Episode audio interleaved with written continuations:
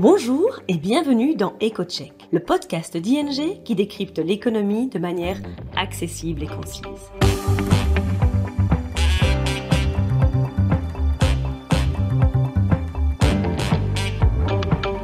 Nos experts économistes se penchent toutes les deux semaines sur le sujet brûlant de l'actualité et on explique les conséquences économiques et financières pour vous ou votre entreprise. Aujourd'hui, votre hôte sera Charlotte de Montpellier, senior économiste chez ING. Nous en avons déjà parlé dans nos précédentes éditions de ce podcast. Mais depuis quelques mois, le contexte économique a drastiquement changé.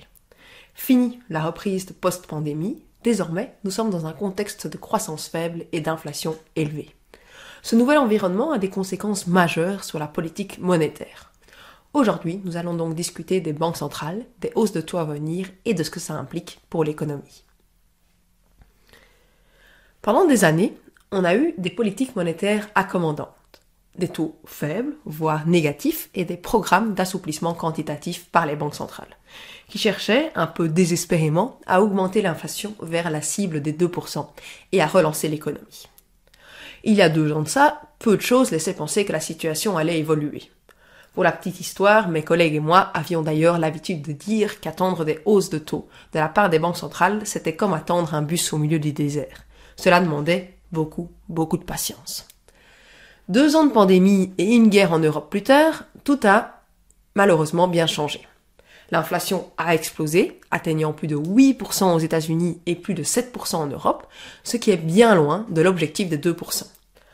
En outre, petit à petit, les anticipations d'inflation évoluent et sont revues à la hausse au-dessus des 2%. Cela signifie simplement que les agents économiques sont de plus en plus nombreux à penser que l'inflation va rester élevée dans les prochaines années et que le pic d'inflation actuel n'est pas que temporaire. Le problème est que les attentes ont tendance à être autoréalisatrices. Si les agents pensent que l'inflation va rester élevée, ils vont donc agir avec cette idée en tête et cela risque effectivement de conduire à de l'inflation plus élevée.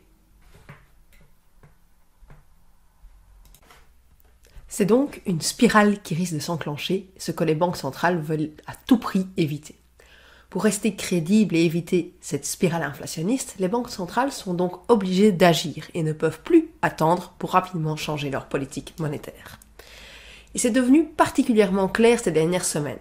Le 4 mai, par exemple, la Banque centrale américaine, la Fed, a pris la décision d'augmenter ses taux de 50 points de base pour la conduire, les conduire dans la fourchette entre 0,75 et 1%. Elle avait déjà augmenté ses taux une première fois en mars, de cette fois-là 25 points de base. Et c'est loin d'être fini avec les hausses de taux pour la Fed. Le président Powell a déclaré que des hausses supplémentaires de 50 points de base sont sur la table pour les deux prochaines réunions. D'autres hausses de taux plus tard dans l'année sont aussi prévus, ce qui devrait amener le taux directeur de la Fed à 3% fin 2022 et à 3,25% dans un an. La Fed va aussi commencer à réduire la taille de son bilan, de façon assez rapide. Cette urgence d'agir vient du fait que l'inflation est élevée aux États-Unis, mais aussi que l'inflation aux États-Unis est principalement due à la vigueur de l'économie domestique. En particulier, le marché du travail est extrêmement dynamique, ce qui conduit à des fortes hausses de salaire et crée de l'inflation.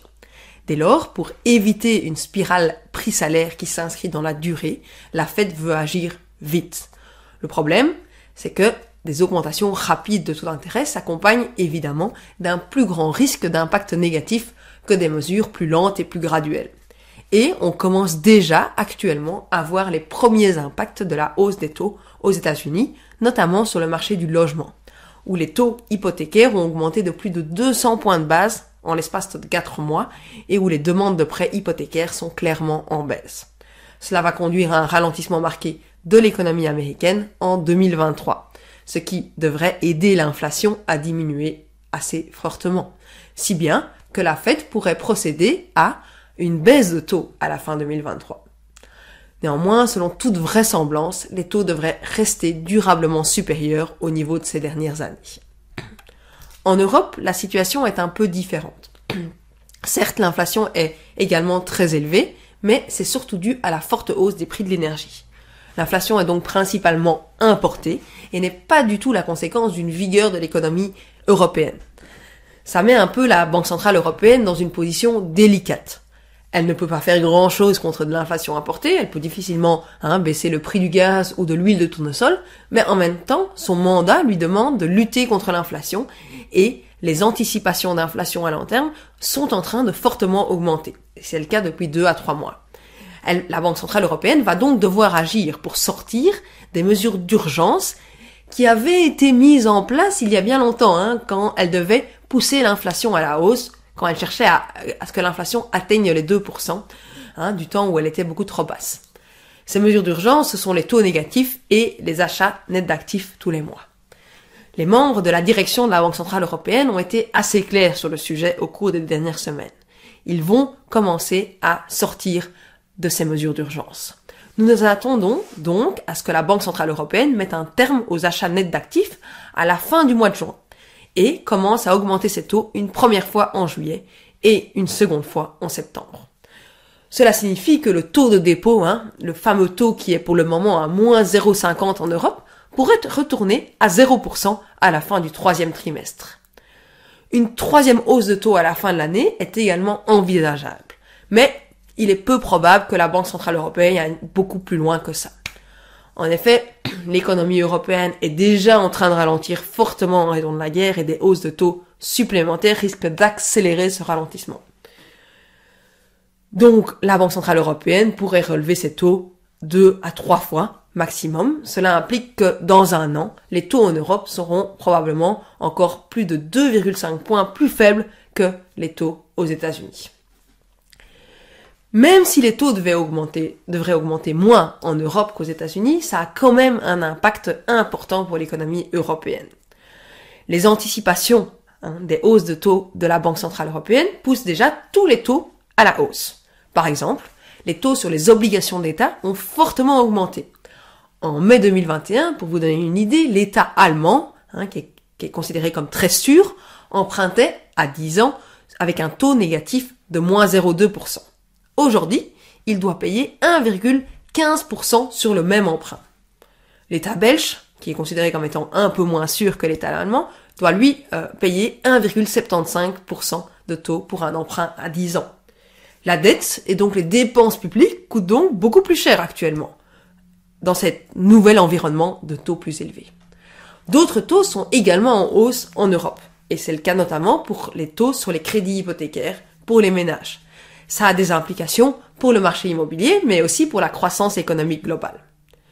Mais les implications des taux plus élevés sont encore plus larges que ça. Les marchés financiers, par exemple, ont des conséquences, les flux des capitaux sont également impactés. Bref, on peut dire que l'économie est actuellement en plein bouleversement. Nous reviendrons plus en détail sur les conséquences de ces taux plus élevés dans les prochaines éditions de notre podcast. C'est tout pour aujourd'hui. Merci pour votre écoute. N'hésitez pas à suivre notre podcast EcoCheck pour ne manquer aucun épisode. Vous souhaitez en savoir plus sur l'actualité économique et financière?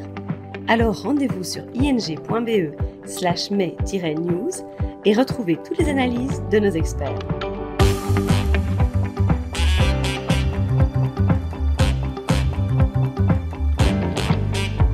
À bientôt dans EcoCheck.